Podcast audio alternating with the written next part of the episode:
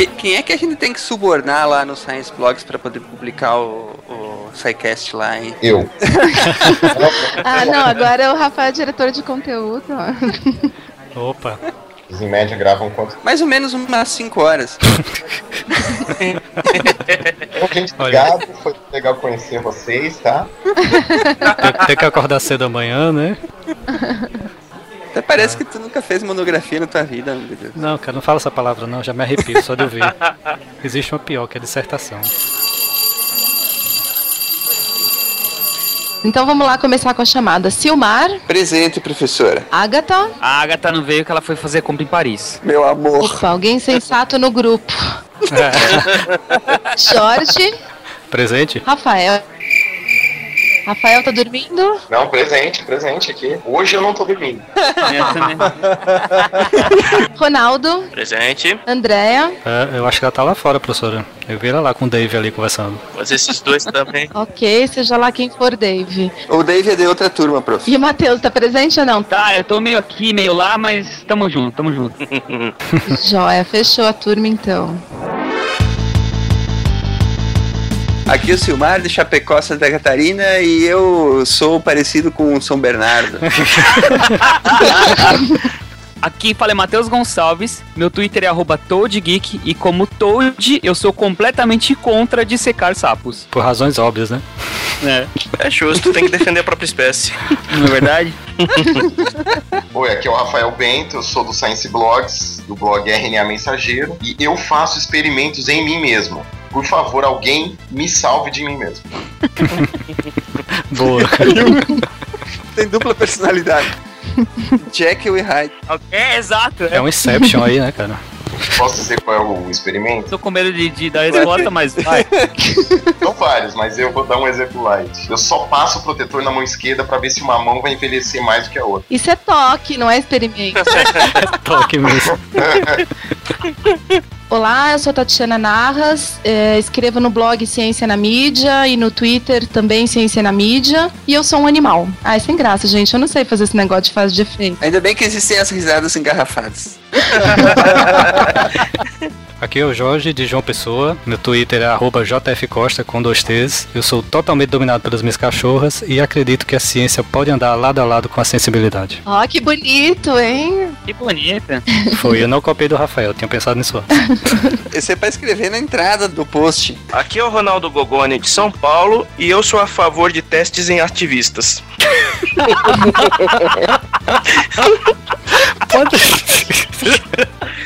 Chutou o balde muito longe, Que maldade, velho. Chutou o balde muito longe. Ai, ai, ai. Vocês estão ouvindo o SciCast, o podcast sobre ciência mais divertido da internet brasileira. Science World Beach. A pergunta que não quero calar é: qual o animal não humano que você gostaria de ser? Ah, cara, isso é fácil. Uma águia. Pô, roubou o meu, cara. Não, esse é de a maioria ia dizer isso. Eu, como eu sou, eu sou uma pessoa que fica meio em dúvida entre várias espécies, então eu queria ser um ornitorrinco, bem tiver. Uhum. É, porque dá pra ser pato, anfíbio, com um mamífero. Aí não precisa escolher um só, entendeu? Até já fez teste pra esquizofrenia, Matheus. Minha mãe já me testou, falou que não tem problema. É fogo. Se não fosse pra ser águia, eu preferia ser um tigre mesmo. Olha aí, pessoal agressivo aqui no SciCast. Ah, não, acho que eu quero mudar. Posso mudar? Pode, professora? Ele pode mudar? Pode, né? Já marcou no cartão resposta? Cara, eu acho que eu queria ser uma pomba. Você já viu uma pomba andando na rua? Parece que ela anda curtindo um som, tá ligado? Com o pescoço assim, ó. Cara, e o pior não é isso. Ela não sai do meio. Você pode estar vindo a 100 por hora no teu carro, ela não vai sair. Ela vai... Ela tá desligada, que ela tá ouvindo música. Tá lá andando. Acho que deve ser, viu? As pombas, elas são tipo os, os hippies, né, do mundo animal. E pomba. E pomba!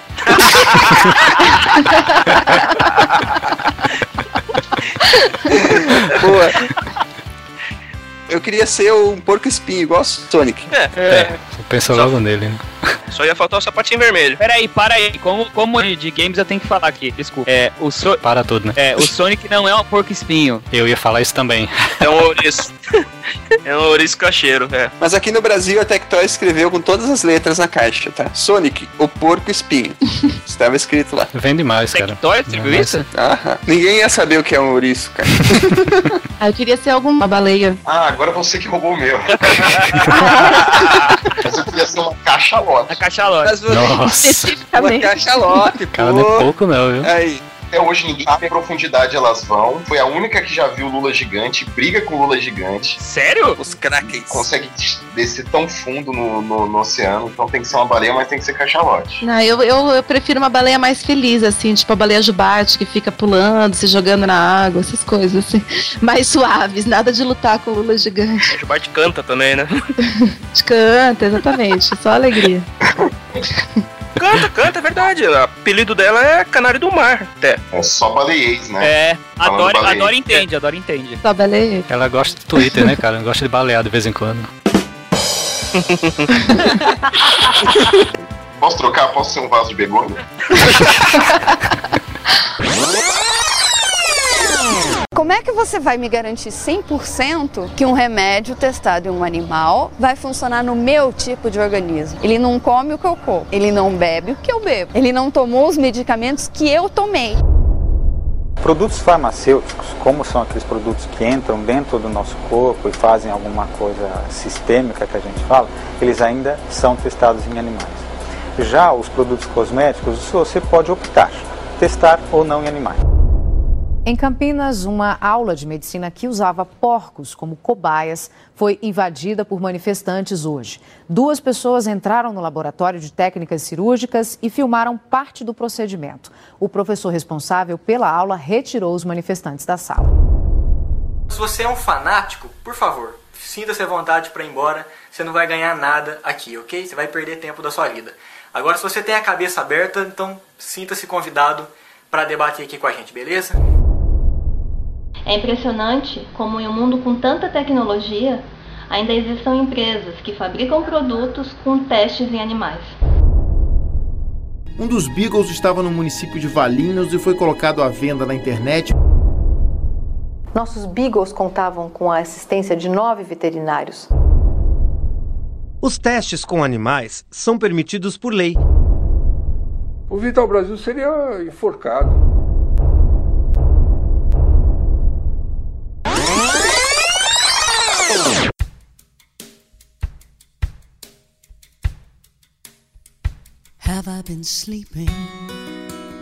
Recentemente, testes com animais voltou a ser um assunto polêmico devido à invasão do Instituto Royal por ativistas que julgavam que os animais estavam sofrendo maus tratos devido a pesquisas para produtos cosméticos. A verdade é, com a tecnologia que nós temos hoje, tanto para a pesquisa de medicina quanto para a pesquisa cosmética, nós ainda dependemos de nossas cobaias para realizar os testes. A questão é, isso é moral ou não? Eu acho que é, mas eu acho que essa, na verdade, é a grande questão, assim, porque o que eu vejo na tentativa de discussão, até de esclarecimento, a área científica, vamos dizer, o lado científico, tentando mostrar, ou descrever como são os procedimentos científicos, mas para quem não enxerga o uso de animais para qualquer fim, seja para medicamentos, seja para cosméticos, seja para animais de companhia, seja para alimentos, seja para o que for, para quem não enxerga essa, esse direito do ser humano, vamos dizer assim, de subjugar os animais, então para esse cara não é moral o uso. Então não adianta você querer explicar como são feitos os controles de pesquisa, que estratégias que são usadas, que alternativas que são usadas quando possíveis, porque na verdade ele parte de, de uma outra lógica, a lógica de que não deve existir diferença entre seres humanos e outros animais. Então, do mesmo jeito que você não poderia fazer experimentações ou testes ou subjugar um outro ser humano, você também não poderia fazer isso com outro animal. Aí que tá o problema. Muitos desses que defendem os direitos dos animais dizem que os testes deviam ser feitos em gente. É, certamente tem esse grupo e não, não sei nem o que falar para essas pessoas, né? Não sei, acho que se, se Hitler não serviu de exemplo, não vejo muito mais o que dizer em relação a isso. O cara que fala uma coisa dessas. Pois é, não, tem que fazer teste em presidiário. Ele nunca leu um livro de história, né? O que era um campo de concentração, gente? Gente. Pois é. Vamos abrir os olhos para isso, pelo amor de Deus. A quantia de não ético que é chega a ser absurda. Uhum. Eu acredito que o ponto é a questão de subjugar, como a Tatiana falou. Temos os casos de voluntários que se submetem voluntariamente para esses testes, né? Inclusive nos Estados Unidos é comum e você recebe para isso. Já é diferente. Você sabe dos riscos que está correndo. Você vai testar um remédio para pele, vai testar um remédio para o estômago, uma dor de cabeça, um analgésico. Você está sabendo os efeitos colaterais que você possivelmente vai ter. Mas mesmo esses testes em humanos são limitados por razões óbvias, né? Ninguém vai tipo se, expor a HIV, por exemplo, para testar remédio de AIDS por exemplo. Hã? Já entraria na parte de testes clínicos mesmo, né? Já entraria eh, esses testes eh, que a gente está comentando em humanos, eles já são testes controlados, já são te testes clínicos mesmo, não é não, Rafael? Quais testes você está dizendo? Esses testes que tem nos Estados Unidos que o pessoal é pago para fazer um teste, já, já é teste de um produto praticamente acabado, não? Ah, esses testes já passaram para chegar em nível 1, para chegar em humano, já passou por muitos animais. A dúvida é se tem como pular de uma placa de célula para uma pessoa diretamente, né? Mas eu acho que vocês também começaram pela pergunta que eu não, que a gente nunca vai responder. É o mais difícil. A gente já quer colocar vocês no fogo, né? Mas então, pra gente voltar o trem pro rumo, a gente podia começar então falando é, por que que se usam animais para fazer testes e depois a gente segue para outras considerações. Por que que estamos usando animais para testes hoje? Antes disso, eu podia só falar mais uma coisa sobre a pesquisa em humanos, só para complementar o que estava uh, rolando. O Jorge falou que ah, tem, tem os testes que são feitos nos Estados Unidos, esses são com voluntários e até são pagos, etc. Na verdade, todos os testes de pesquisa clínica que, tem, que seguem os padrões éticos em qualquer lugar do mundo são feitos com voluntários. Eles podem ou não ser remunerados, depende do que a legislação local permite. Por exemplo, aqui no Brasil, a gente não permite remuneração de, de pessoas, que, de voluntários que submetem a testes clínicos. Nos Estados Unidos, isso é permitido, se eu não me engano, só em algumas condições, não são em todas. Mas então, acho que é importante pensar que, na verdade, sempre são voluntários que estão participando, que assinam um termo de consentimento, chamado termo de consentimento livre e informado, porque teoricamente ele sabe, como, como você citou, quais são os efeitos colaterais, etc. Ou é explicado para ele que riscos que ele corre. É claro que você pode ter um monte de questionamento sobre o quanto que as pessoas são capazes de entender essas informações de fato, etc, etc. Mas sempre são as pesquisas são sempre feitas em voluntários, seja aqui ou seja lá. É, e aqui essa, essas pesquisas rolam já há bastante tempo. Acho que o Rafael estava falando assim, pesquisas que sejam encabeçadas por nós, por indústrias locais ou moléculas desenvolvidas localmente. E isso a gente está engatinhando ainda, mas a gente tem um monte de pesquisas que correm aqui no Brasil e em outros lugares no mundo, mas que na verdade são testes feitos por empresas que são ou indústrias do japonesas ou americanas ou de algum lugar da Europa, sei lá, geralmente indústrias de outros países que vão é, aplicar esses testes em vários lugares do mundo. Mas sempre é um voluntário que está tá fazendo isso. Então é um absurdo se pensar em fazer testes em presidiários ou qualquer outra categoria que não seja um voluntário, alguém que deseje participar desse estudo pelas mais razões. E mesmo assim, antes já houve toda uma fase de pesquisa com animais. É Exato, é isso que o Rafael estava dizendo. É para poder fazer qualquer tipo de pesquisa em humanos, as quatro fases de pesquisa que são feitas em humanos, que caracteriza a pesquisa clínica, sempre tem que ter existido antes uma longa fase de pesquisa pré-clínica e tem toda uma restrição do, do, quanto que essa droga tem que ter surtido efeitos X, Y, Z nos animais que participaram em diversas espécies de animais. Não adianta também ser estudo numa espécie só, para daí ser aprovado o, o início de estudo em humanos. Né? Então tem uma sequência a ser seguida para chegar em humanas. Mas essa coisa de que alguns falam, ah, então por que não testa em você mesmo, ou testa nos presidiários, ou testa não sei o quê? Na verdade, sim, testa nas pessoas. É, faz parte do processo de pesquisa testar também nas pessoas, só que em pessoas que, que se permitem participar desse teste e depois de que já se procurou verificar que essa molécula é minimamente segura a partir dos testes feitos em outros animais. Um dos Beagles estava no município de Valinhos e foi colocado à venda na internet por R$ 2.700. O Instituto Royal recuperou o cachorro com um mandado de busca e apreensão, mas logo foi constatado que não se tratava de um dos cães utilizados nas pesquisas. O grande problema é que as pessoas que, que dão esse tipo de, de sugestão não entendem como a ciência funciona. Exato. Como o método da pesquisa funciona, né? É, ciência é basicamente o que? Controlar as variáveis para o teste poder seguir de uma forma que ele vai mostrar o que realmente acontece na interação entre aquele, aquele elemento que está sendo testado e o organismo, certo? Uhum. Então, aí é que a gente entra. Por que, que nós animais nos testes? Cri, cri, cri, cri. Quem vai responder essa pergunta aí? Acho que todo mundo pode falar um pouco, tem bastante coisa para falar disso, né? Não, o primeiro deles é, acho que é, é a questão da segurança, né? Pensando em medicamento. Essa parte da fisiologia de toxicidade, esse tipo de coisa, eu acho que já é um passo importante.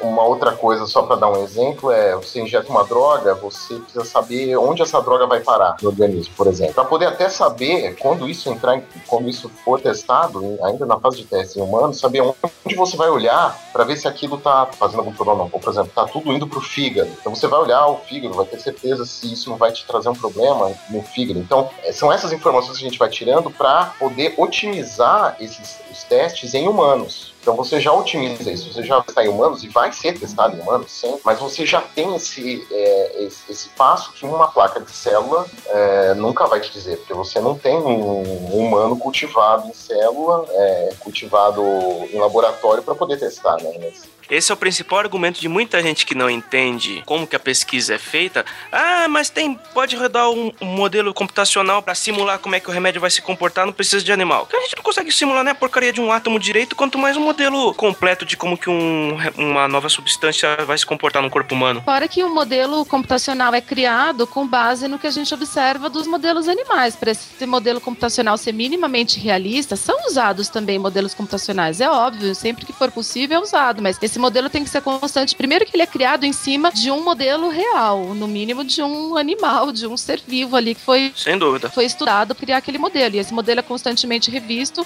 a partir de novas informações que você tem a partir de outros estudos em animais, né? Então, para esse modelo ser minimamente eficaz, ele tem que ser minimamente real. E daí você tem que olhar para alguma coisa real. Mas mesmo um modelo computacional, ele está num ambiente extremamente controlado. Um organismo vivo é mais impre imprevisível. Na verdade, todas essas formas, todas todas essas formas de, de teste, elas são complementares uma à outra, não? Imagino que quando você comece a pesquisa, primeiro vai se fazer a simulação computacional lá até onde dá, depois vai se fazer a, a uso da, da, dos testes in vitro, in vitro até onde dá, exatamente para minimizar a necessidade de testes com animais, não? Claro, e também e a questão é que depende da sua pergunta. A, a, sua pergunta talvez possa parar no meio desse caminho, possa ser respondido com o modelo em célula, mas dependendo da sua pergunta, como o Rafael está falando, você vai precisar testar aquilo num sistema dinâmico, que é o que caracteriza um sistema vivo. Você está ali numa, numa, num equilíbrio dinâmico constante, as coisas estão mudando dentro do organismo, então você precisa se seguir o percurso daquela molécula no organismo, os efeitos todos que ela provoca, de longo prazo, inclusive, como que ela se distribui ao longo do organismo. Se você estudar aquilo só de maneira localizada, numa placa de Petri, você vai ver no máximo o efeito naquelas células e na dinâmica do metabolismo celular, que é parte, mas não um todo da, da dinâmica do funcionamento de um organismo vivo. Então, algumas coisas você consegue responder com um modelo computacional, algumas coisas você consegue responder só com uma cultura cultura de células. Algumas coisas, algumas perguntas estão tentando ser respondidas por meio de pesquisa com células tronco, por exemplo, mas é, algumas coisas a gente não consegue, depende ainda do, desse sistema dinâmico. A não ser que, sim, é possível que no futuro a gente crie modelos incríveis, sensacionais, é, artificiais, que repliquem totalmente o funcionamento de um ser vivo, ou muito proximamente o funcionamento do ser vivo. É possível que a gente chegue lá, mas enquanto a gente não chegar, a gente precisa ter um sistema vivo para testar isso e ser o mais próximo possível do, do real funcionamento do nosso organismo. Poder saber onde é que uma determinada substância foi parar nesse sistema dinâmico que é o corpo envolve aquilo que os ativistas têm chilique, né? Que é a autópsia do organismo. Envolve também essa etapa, é, envolve também, sem dúvida. que o pessoal tem chilique de saber que o teste, um teste com animal depois, em muitas vezes, vai precisar exatamente olhar dentro do corpo lá do, do animal que foi testado para saber o que, que aconteceu, não é verdade? Sim. O que choca muito também, eu acredito que seja a vivissecção, né? Mas vivisecção ainda é utilizado? Alguém aí vai ter que explicar o que, que é a vivissecção, vai. Por isso que eu joguei a bola para cima. Que ligeiro. É, eu, eu não saberia dizer exatamente em que situações a vivis- vivissecção é estritamente necessária. Ousaria afirmar que se ela ainda for, ela ah, é usada em pouquíssimos casos, na verdade. Não, talvez você não tenha necessidade de fazer isso. Tem necessidade, eventualmente, de operar cirurgias nos animais e provocar determinadas lesões ou injetar determinadas substâncias, e ah, eh, substâncias eh, essas que vão ser acompanhadas aí para verificar os efeitos, mas não de, de, sei lá, deixar o animal aberto e vendo lá. Em... Não, a gente, antigamente, eu até já fiz isso na escola, de fazer e eu, eu imagino que a, a definição disso, ou pelo menos o que diferencia a vivissecção de uma operação simples e comum, como nós mesmos fazemos em humanos, inclusive nós nos submetemos voluntariamente a operações para poder continuarmos vivos, é, eu acho que isso não, não, não sei se isso Você diz cirurgias, é isso? é uma cirurgia. É. Agora, a vivissecção com fins didáticos, por exemplo, ou mesmo para estudo, em que você tem que deixar o animal vivo para observar alguma coisa ali ao vivo e tal, a vivissecção didática, isso está controlado, não pode. Bom, Não pode, é. Invertebrados não pode. né? tem regulamentação nisso, nem na faculdade de biologia tem, já tem muita restrição nisso tudo, é, é complicado. É, operações, sim, é, imagino que é, médicos treinam em animais, mas são operações, não, é o puro e simples fato de observar o animal aberto. É, Então, pra, pra, quem não, quem não entendeu ainda, a vivissecção é, é aquela coisa de você secar, de, de secar tipo, o animal vivo, não é isso? Isso. Tá. Não sei, aí que tá. Não sei qual é a definição estrita de vivissecção. É, uma operação é um tipo de vivissecção? Eu não sei dizer, pode ser. As pessoas são contra os testes de, é, com animais, é, animais vivos, obviamente. Eles também colocam como vi- vivissecção é, teste com droga, de cosmético e outras práticas médicas que vocês estavam falando, como transplante de, de órgão ou tratamento, ou, ou até mesmo treinamento cirúrgico. E, e realmente é, é muito complexo, né? É muito complicado você. Uma pessoa que ela tá, ela tá to- completamente tomada pelo, pelo sentimento, ela abdica da parte racional por causa de um sentimento, ela tá tomada pelo emocional ali, e você explicar pra ela que é, a vivissecção, vivissecção, de certa forma, pode ser benéfico. Na opinião de vocês dois, é, quais seriam as aplicações que, que vocês tomam como aceitável? Eu não vou responder diretamente a isso, mas eu vou falar alguma coisa que talvez seja uma discussão que embase tudo daqui pra frente. É, eu, como cientista, e todos os tomadores de opiniões, todos os cientistas e tal, é, eles também estão domado- dominados pela emoção. Nós estamos defendendo nosso ponto de vista também baseados numa visão que a gente tem. Emocionalmente, nós estamos ligados a essa opinião, igualmente. E, da mesma forma, nos- pelos mesmos mecanismos neurais que os defensores dos animais estão defendendo o lado deles. Eu acho que a, a gente dizer que a gente, eles estão deixando a razão de lado, não é assim. Eles têm as razões deles. Os motivos são diferentes, a, a ligação emocional com aquilo é, é- é diferente, mas existe. E a nossa ligação, é, a ligação dos cientistas com esses assuntos também é emocional. Perfeito. É, eu acho que é importante a gente ter isso na cabeça, porque a gente acaba, às vezes, é, se perdendo nisso, mas a razão e emoção não se dissociam para nenhum lado. Eu concordo com o Rafael e acho que isso volta na questão inicial que a gente falou, pô, você foi começar logo com a mais complicada.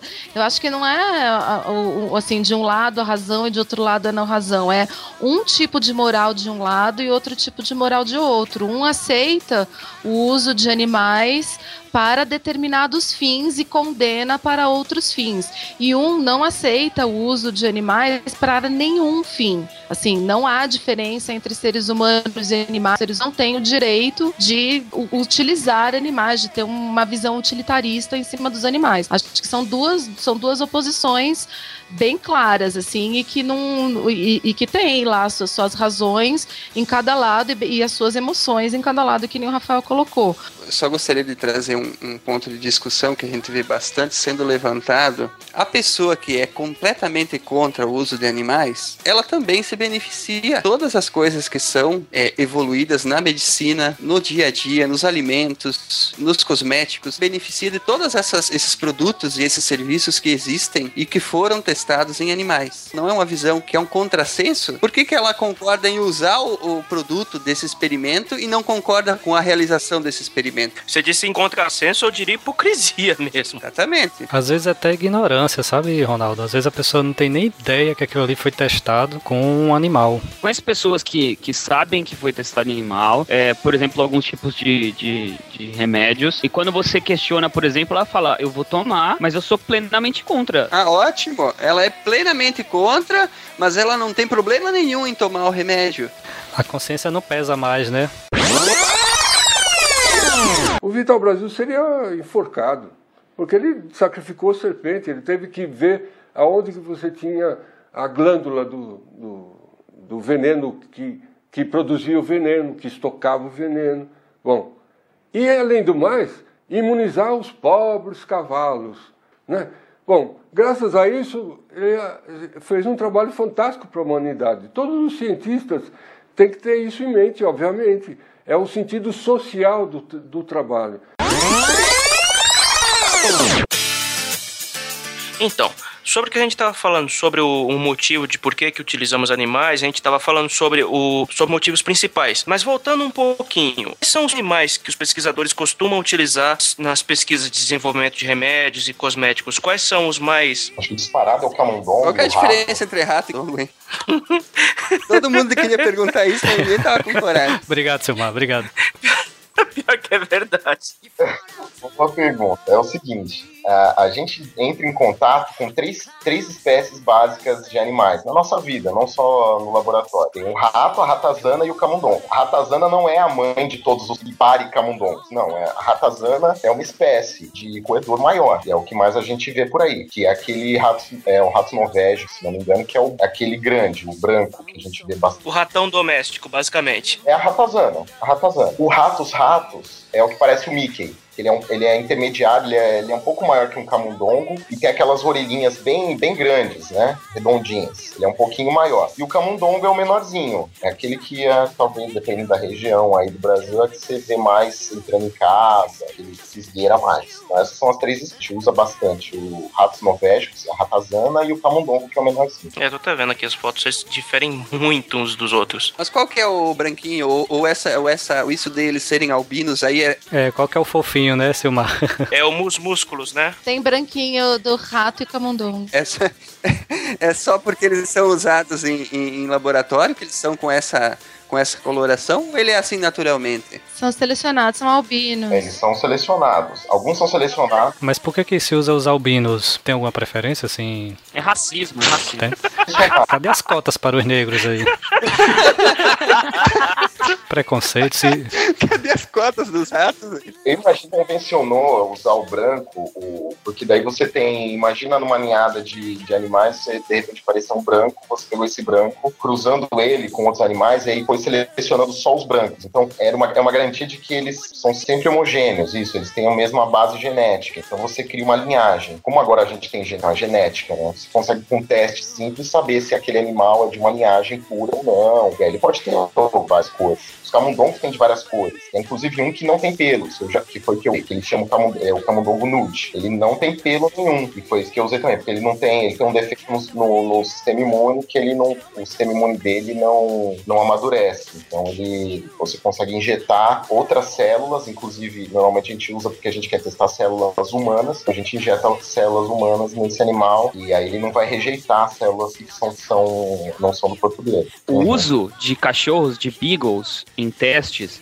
é, foi algo que para o grande público foi chocante, porque eles desconheciam isso. Esse acho que foi o principal fator que levou esse levante, tanto na real quanto nas redes sociais, contra os testes em animais, principalmente. Ninguém tinha o hábito de reclamar que ratinhos e ratos que cujos e transmitem doenças, para o grande público, obviamente, eles faziam parte de testes. É, uma dúvida é essa, né? Se fossem porcos, será que ia acontecer essa, essa invasão? Eu duvido muito. Mas não se engane, é, esse movimento de libertação animal e tal, é, eles lutam pelos ratos também. Laboratórios que trabalham com ratos são atacados. Eu tenho um meu que, que ele tem uma bomba à frente do laboratório dele, uma bomba real mesmo, caseira, mas real, é, na frente do laboratório dele, que na verdade especificamente nem trabalhava com camundongos, mas que os os ativistas confundiram. A luta existe para os camundongos também. Mas é claro que se um grupo ativista é, colocou uma bomba na frente de um laboratório, é, achando que ali eles trabalhavam com camundongos. Na USP, né? Você tá falando. Na Unifesp. Também, teve também. É que esse colega meu especificamente, ele era da Unifesp, deixaram essa bomba lá. É claro que isso não foi divulgado, eu não, eu não vou dizer também aqui exatamente quando, como e dar os detalhes, porque é justamente isso que os ativistas querem. É, assim, ó, só vamos, só vamos dar, dar os nomes corretos, tá?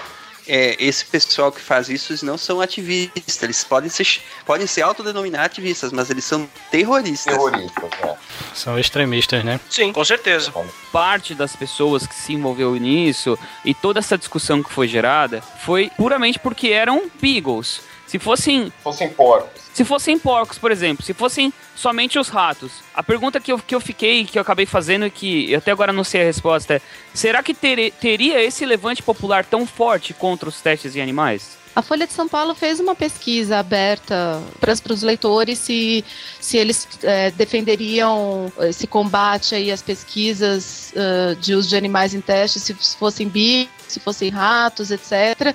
E, e é óbvio que com beagles teve um grau de aceitação muito menor e com ratos não. As, ou seja, conclusão, as pessoas aceitam os testes em ratos, em camundongos, mas não em beagles ou talvez em outros animais fofinhos, como coelhos, etc.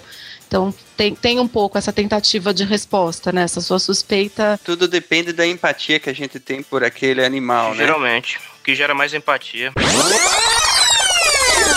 Em pesquisa científica, hoje no Brasil, os cientistas que publicam em periódicos internacionais e de competitividade, eles não podem trafegar a não ser daquela área estreitamente já regulamentada de boas condições de saúde do animal, de conferir o estado de rigidez do animal e só fazer aquilo que demanda o modelo experimental que ele está se propondo a desenvolver e a conhecer. Se ele programar uma pesquisa medíocre, ele não sai do lugar.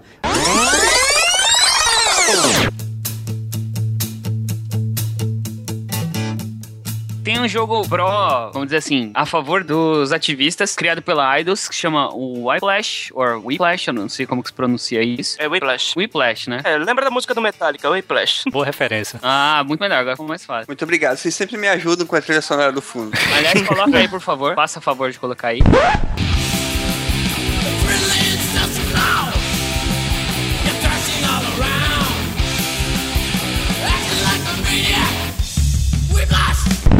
Nesse jogo é um jogo de ação que você tem que salvar animais que estão presos dentro de um laboratório. Você é um coelho, na verdade, chamado Redmond, e que tá acorrentado, e a sua missão é da corporação maligna chamada Gemron, que algumas pessoas fariam aí. ó. Jesus, olha os nomes disso aí. Exatamente. E a ideia é toda você tentar fugir desse laboratório. O jogo ele pinta o laboratório como se fosse uma masmorra, como se você estivesse dentro de um, de um hospício ou alguma coisa assim. E você tem que bater em funcionários, você tem que quebrar laboratórios. E eu acho que alguns ativistas iam gostar muito desse jogo. O chefão final é o, é o cientista maluco. Qualquer semelhança é mera coincidência, né? Exato. Dá pra dizer que esse é o modelo computacional de terrorismo de alguns. Eles testam primeiro nesse modelo e depois vão aplicar. boa, boa, Tatiana. Método alternativo de treinamento de terrorismo. Olha aí, o modelo comportamental, né? Podemos partir daí, né? Exato. Podemos começar daí. E esse é um jogo que ele é focado em crianças, então você vai treinando os manifestantes desde pequeno. Whiplash! Eu tô vendo aqui o segundo, Matheus, o Animal Lab, e achei interessante porque nós não comentamos no cast sobre Marte, né? Acho que você não estava lá. Não estava. Em Marte eu não estava, eu estava na Terra nessa época. É, infelizmente, porque seria uma boa referência também. Seria um crossover dos episódios. É verdade. É, esse jogo, o Animal Lab, ele é um jogo onde você é um cientista louco. É, é o totalmente oposto, né? Em vez de você proteger os animais, você é um cientista louco. E a ideia é você misturar várias é, espécies de animais para criar animais novos, novos animais para Marte. Não basta você pegar os animais, misturar e criar, né? Igual um maluco, você ainda manda eles para Marte. Essa é a ideia. E o mote do jogo é o que, que aconteceria se você misturasse, por exemplo, uma cobra e um rato. Acho que na vida real a cobra ia passar bem de estômago, porque ela ia comer bem. Mas, né?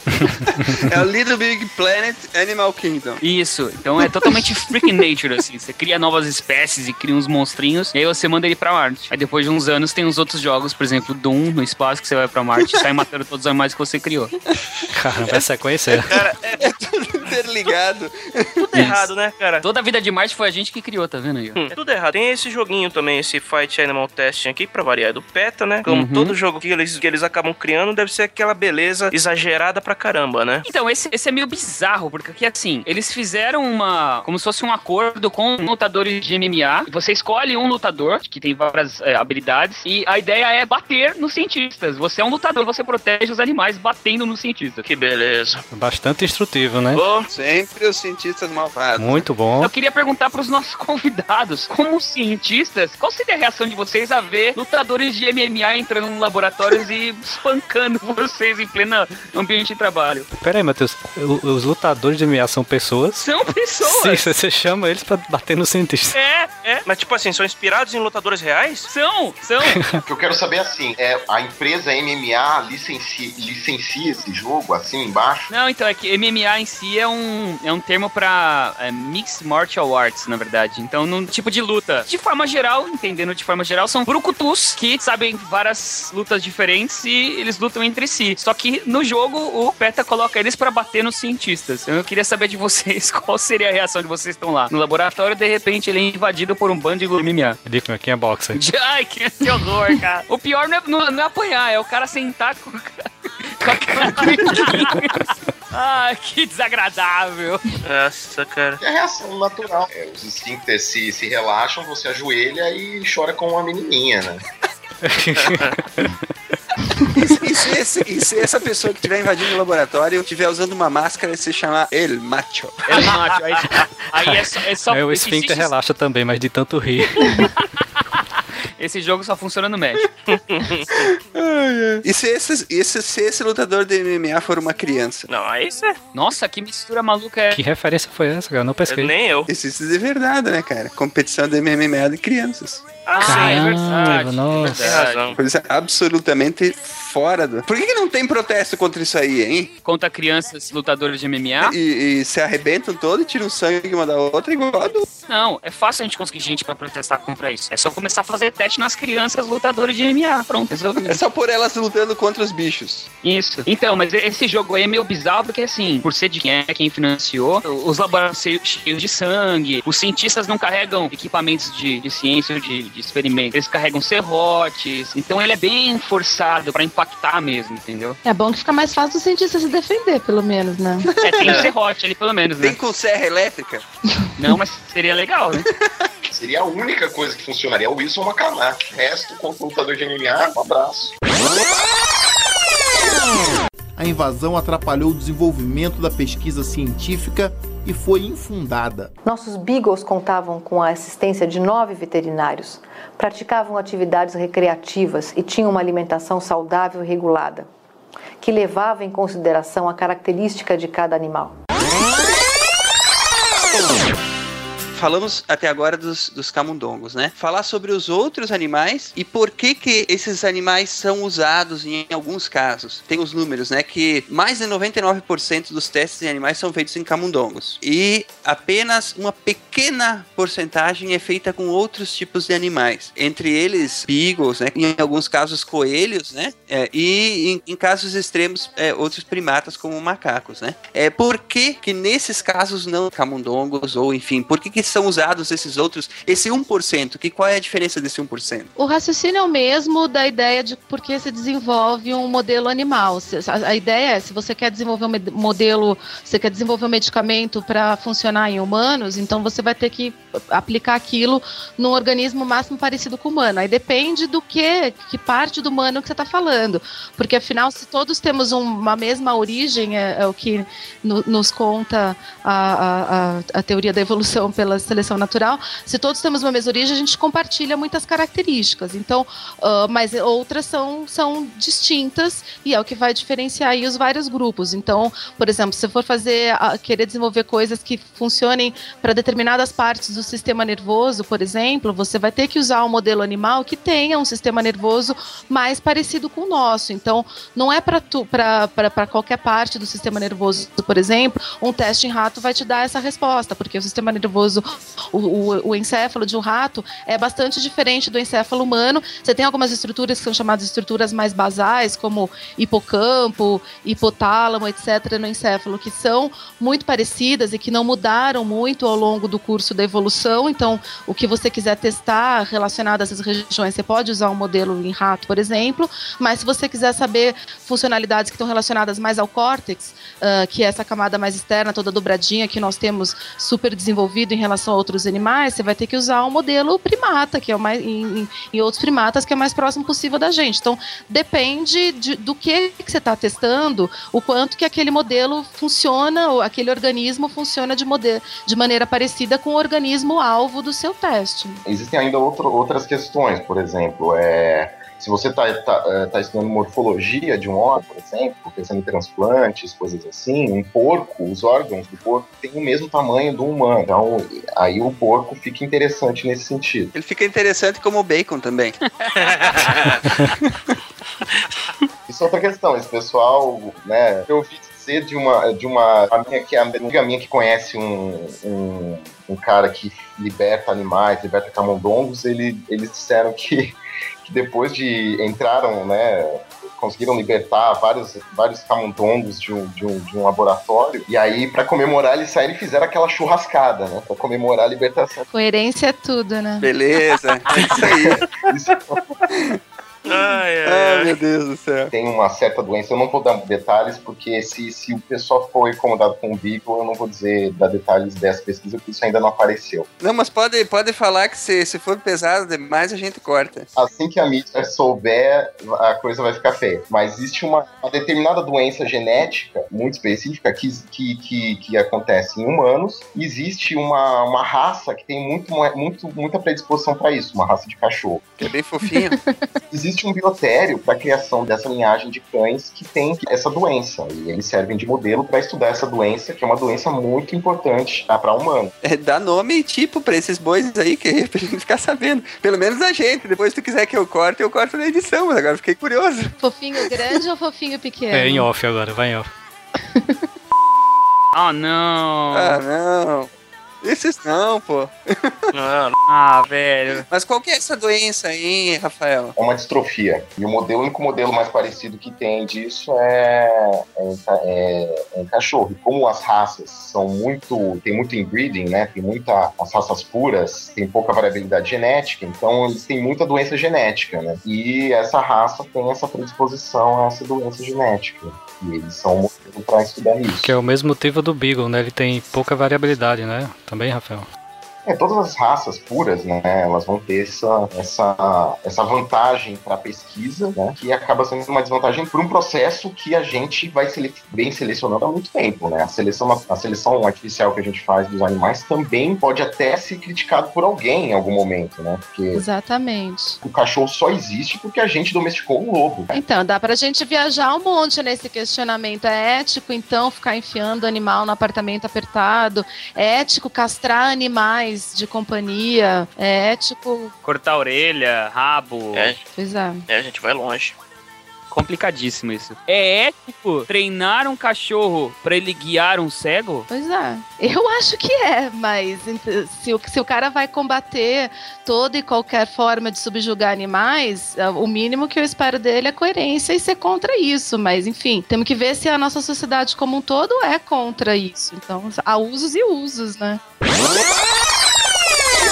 Qualquer biotério ou qualquer local onde haja animal em experimentação, por lei, determina que haja uma CEUA, que é o Comitê de Ética de Uso e Experimentação Animal. Se determina que esse comitê deve ser constituído de um médico veterinário, um biólogo, um representante da sociedade civil, o pesquisador do local, né, do instituto, e um representante de uma ONG protetora dos animais. É, É, eu, eu me preocupo mais com o outro lado, que é do, do cara que tenta, assim, teoricamente ele fez essa escolha baseada, só foi atrás, ele procura ter um comportamento é, guiado aí por fatos e, e, e, então ele vai lá tentar olhar listas de empresas que teoricamente seguem os mesmos preceitos éticos que ele compartilha, ele não vai ficar usando cosméticos de maneira alguma, ele não vai comer carne animal, ele, sei lá, tenta ter um comportamento minimamente coerente com, a, com essa ideia que ele defende.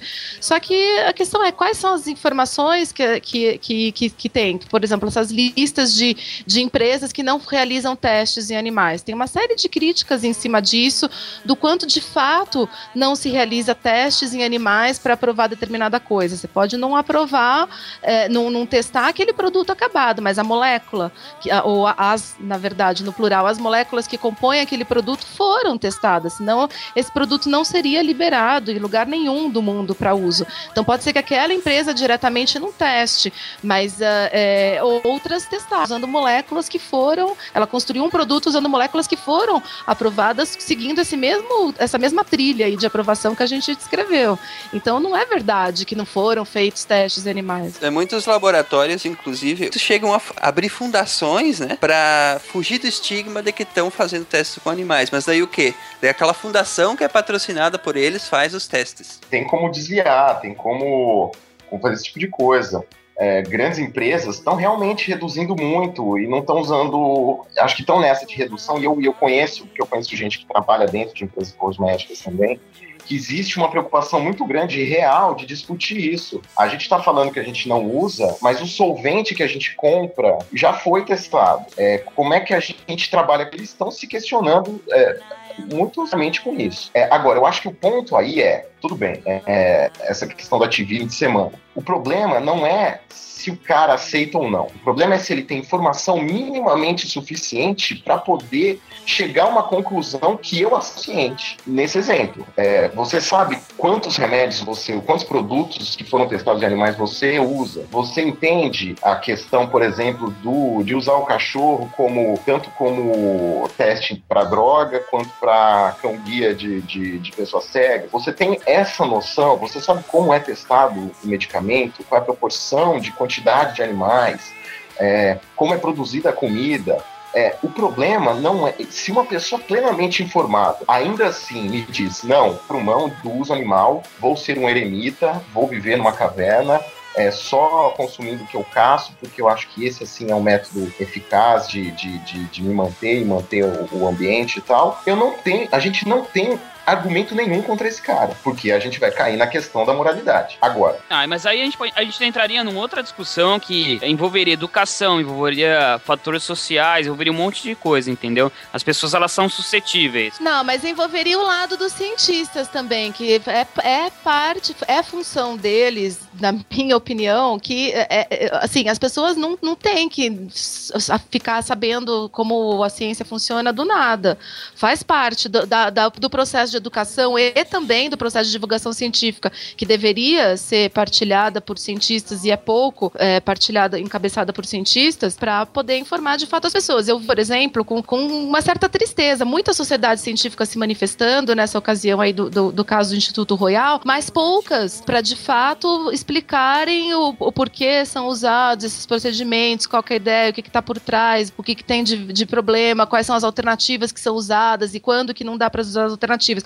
Muitas vezes, assim, são, são manifestações do tipo, repudiamos isso, que absurdo, é um ataque à ciência. Mas, pô, gente, se o cara. Acho que também é papel do cientista querer explicar isso, né? Mas aí vem, vem o, lado humano também, porque é difícil a pessoa querer se expor, né? Dar a cara a tapa para poder, não, então vamos conversar, vamos dialogar sobre isso, né? É, é isso aí. Concordo, é isso mas aí. você também não pode ficar dando só o dedo pro outro. É o né? mesmo caso do sistema de, de cotas, né? Se você disser que é contra, vão dizer que você é racista. Se você disser que é a favor do teste com animais, você é cruel, você é desumano. Mas eu concordo com a Tati no que ela falou, porque tanto quanto é obrigação da pessoa querer se informar para saber o que se o que ela está consumindo passou por o teste com animais, quanto também é obrigação do cientista que quer que sua pesquisa seja aceita chegar a público e, e educar a pessoa, que ninguém nasce sabendo. Esses cientistas malvados. É. Ele já precisa justificar internamente, né? O conselho, né? O conselho de, de ética, né? O problema é que muito cientista hoje, ele prefere se prender dentro do seu laboratório do que pôr a cara a tapa e explicar as coisas pro público. Existem muitos poucos que têm esse dom de falar com as pessoas e que buscam educar as pessoas. Se o nosso sistema depende do cientista que está fazendo a pesquisa diretamente, já está errado aí. Não, mas não necessariamente do cientista, mas que. Ah, descobrimos o problema, gente. O nosso problema é que a gente precisa de um, de um ator de relações públicas. sociedades é, brasileiras ligadas à ciência que fizeram notas de repudio, eu conto no dedo as iniciativas que são efetivas em educação e divulgação científica. Não existe. E o pouco que existe são iniciativas de alguns cientistas que têm essa consciência, são poucos. Então, esse é o problema. É, então é isso que é triste. O, aqui, o Brasil tem que ter um lobby científico, mesmo que corra o risco de cair para o lado muito de, das indústrias farmacêuticas, mas esse, o lobby científico no Brasil não existe, é zero. É zero. Prático. É zero. É isso a gente e sabe. E continuado, né? Não que surja só nesses momentos em que, em que vem a baila algum tema, assim. Você tem que ter um tá num processo continuado. É, era isso que eu ia falar. A gente precisa no Brasil de algum tipo de projeto ou de um tipo de programa que mantenha a, a, a, a sociedade em geral, não simplesmente os grupos científicos, mas as pessoas comuns é, cientes do que a comunidade científica está desenvolvendo, os motivos, é, os porquês, é, de uma forma didática que todos entendam. E somente assim a gente vai conseguir eliminar a ignorância científica que acaba culminando em reações é, exageradas ou reações equívocas em relação à ciência. E, então não é simplesmente a gente falar assim, ah, mas as pessoas têm que deixar de ser burras, entendeu? É, de certa forma sim, mas elas não vão fazer isso por elas mesmas. O Aruca tinha abandonado esse projeto que não aguentava mais essas discussões polarizadas entre a demonização do assunto de um lado e, e o endeusamento do outro. Nem Deus nem o diabo. Nós temos que procurar diálogos que realmente, com isso que vocês falaram, claro, os cientistas e as, principalmente as sociedades ligadas à divulgação científica têm um papel muito importante, mas eu acho que não resolveria muito o problema pelo seguinte: em outros países onde tem essa atuação mais forte, mesmo assim os números de rejeição são muito altos. Isso, e a gente cai nesse ponto. Ainda assim, eu sei que tem muita desinformação mesmo em países avançados. Muita desinformação. Mas considerando que todos tenham essa informação e ainda assim, mais da metade das pessoas repudiam o uso de animais para testes, esquecendo ah. outras questões. Vai depender de como é feita a, a política naquele país. Se é uma democracia, todo mundo vota, vai ter um plebiscito, 67% votou contra experimentação animal, cientistas. A sociedade não quer testes com animais. E o cientista vai ter que aceitar. Exatamente. Agora, o problema é que a gente nunca vai chegar no nível ideal de, de, de conhecimento científico tão cedo. A gente está num problema atrás ainda, entendeu? É, os nossos tomadores de opinião, políticos, juristas, advogados, enfim, essas pessoas que, que alteram nossas leis, e, é, são formadores de opinião e tudo isso, eles não têm conhecimento científico, nem, assessoria científica, assessoria com conhecimento científico, para poder legislar sobre uma coisa dessas. Eu vi isso acontecer na, no caso das células tronco. Ainda bem que a gente ganhou, mas foi por um triz. É, mas células tronco também entrou todo mundo em metendo o nariz no, onde nós é chamado, né? Entrou político, entrou OAB, entrou a igreja no meio. Então, mas será que não é uma falha justamente desse sistema de divulgação científica? É, principalmente para quem de fato trabalha com as leis? Aí eu concordo que realmente a atuação dos órgãos de divulgação científica, dos laboratórios, das universidades está falhando demais. Porque não existe lobby nenhum pela ciência junto aos políticos, junto aos juristas, junto a, a esse tipo de, de órgão. Junto a jurista, eu até concordo que poderia ter algum resultado. Agora, com o político, o político está preocupado com a massa, a massa que vota. Foi o que eles fizeram com o Instituto Royal. Exato, por isso que você tem que informar a massa para que a massa entenda essas razões e isso se transforme numa das razões de voto. Isso, perfeito. Não dá para o cientista ficar parte da sociedade, assim como os políticos estão lá, os juristas estão aqui, os ignorantes estão ali e os cientistas estão acolá. Então, é todo mundo da é, mesma sociedade. Exatamente. Se, se, a gente não debater com os políticos, com os juristas, com os não sei quem, então a gente vai ficar fazendo o quê? Falando na torre de marfim da ciência. É. Não, não, não é. Não, óbvio que tem que debater essa questão que todo mundo tem que meter o bedelho mesmo na questão das células tronco, na questão do não sei o quê. O duro é que não dá para ter exatamente o mesmo peso de decisão uma pessoa que está baseada no achismo e as pessoas que têm dados, mas os dados também não são decisivos, até porque eles são provisórios, como tudo em ciência. Então a gente tem que conversar e analisar é, e criar esses conselhos de ética e etc. que, que vão, vão, vão deliberar sobre isso, mas o cientista tem que estar ali como um dos, um dos participantes da sociedade, né? Um dos tipos de seres da sociedade. Um dos grandes problemas, é, Tatiana, é que o pesquisador em geral de universidade, pelo menos, né, ele ganha por produção científica, né? Ele não está ganhando para divulgar aquela informação. Então ele está ganhando para ir para um congresso, mas a universidade raramente vai te dar uma passagem, vai te dar uma diária para você ir divulgar as descobertas da universidade num evento, num evento público. Então, assim, mas é, um incentivo para a divulgação científica científica passa por isso, de transformar a divulgação científica, de dar um peso, de fato, para a divulgação científica. Então, o, o, o que se premia como trabalho do pesquisador, ou o que se averigua como trabalho do pesquisador, tem que envolver isso. Isso é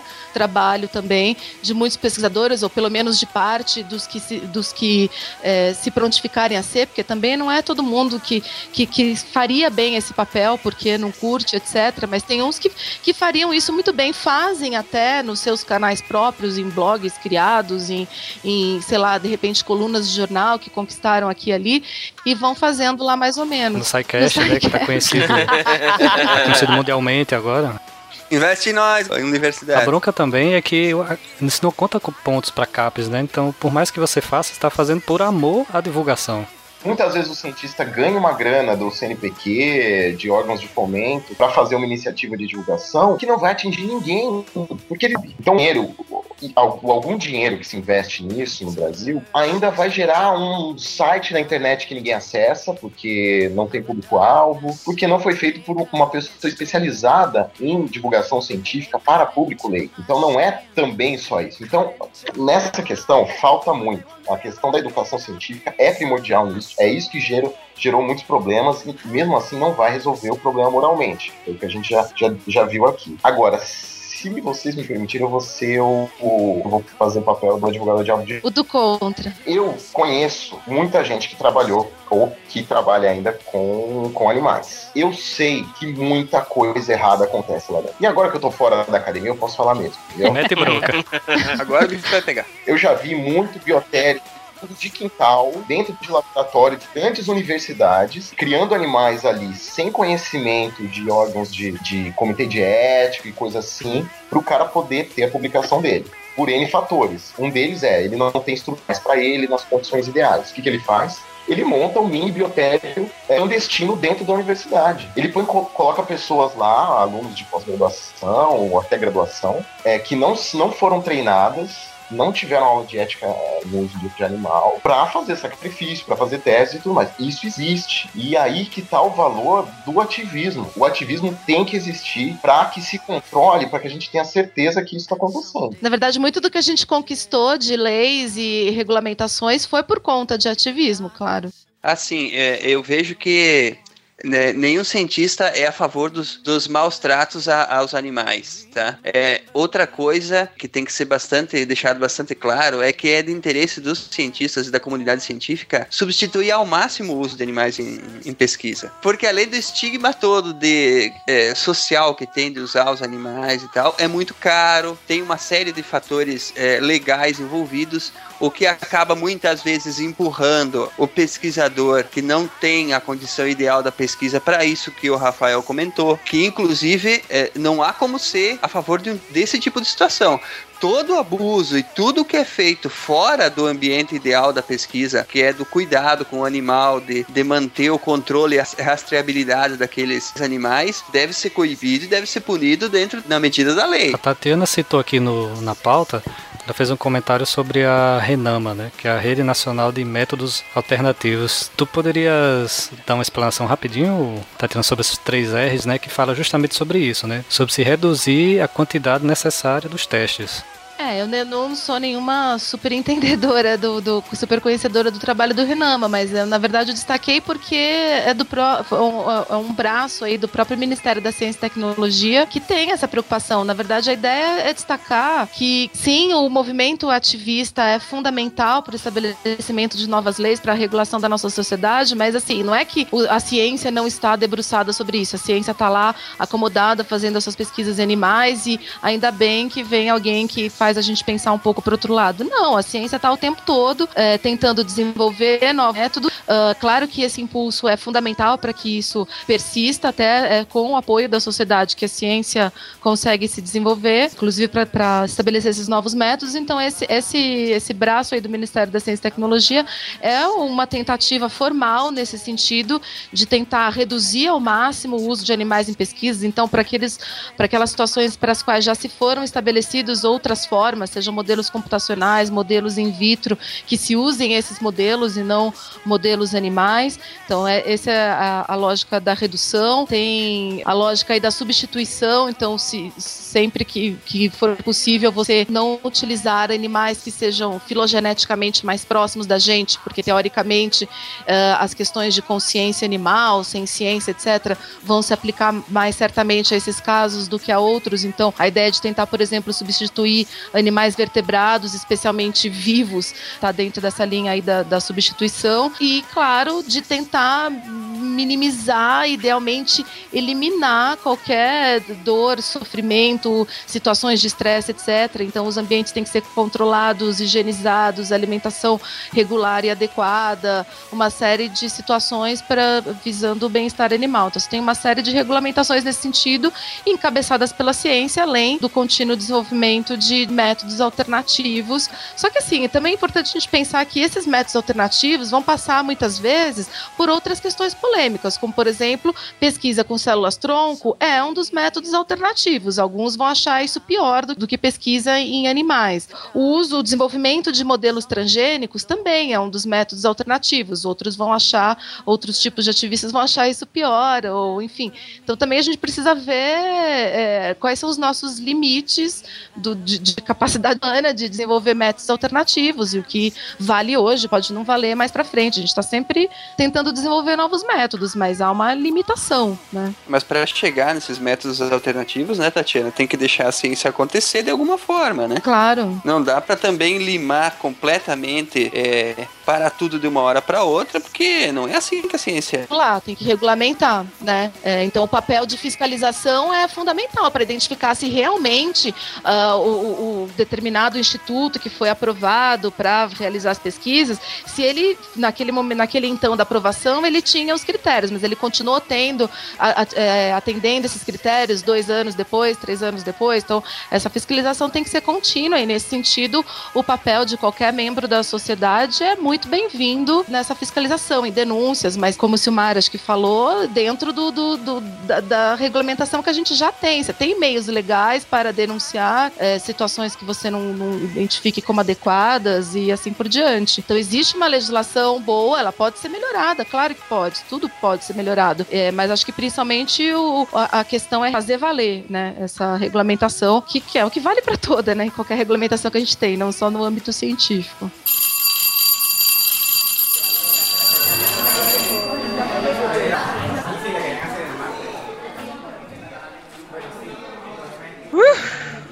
Todo mundo bem por aí? Tudo bem? É. Suando aqui, pô. Caramba, viu? É, né? O assunto tá excelente, as discussões estão muito boas, mas é um assunto pesado, não tem jeito. Então, pessoal, a gente precisa parar por aqui, tomar uma água, umas vacinas, talvez um remédio pra dor de cabeça testado em animais. Mas daqui uma semana a gente volta. Isso aí, pessoal. Nos vemos na Tomar semana uma que vem. aspirina. Falou, gente. Até semana que vem. Até mais. Um abraço. Até mais, galera. Falou. Tchau, tchau. Falou, tchau, tchau.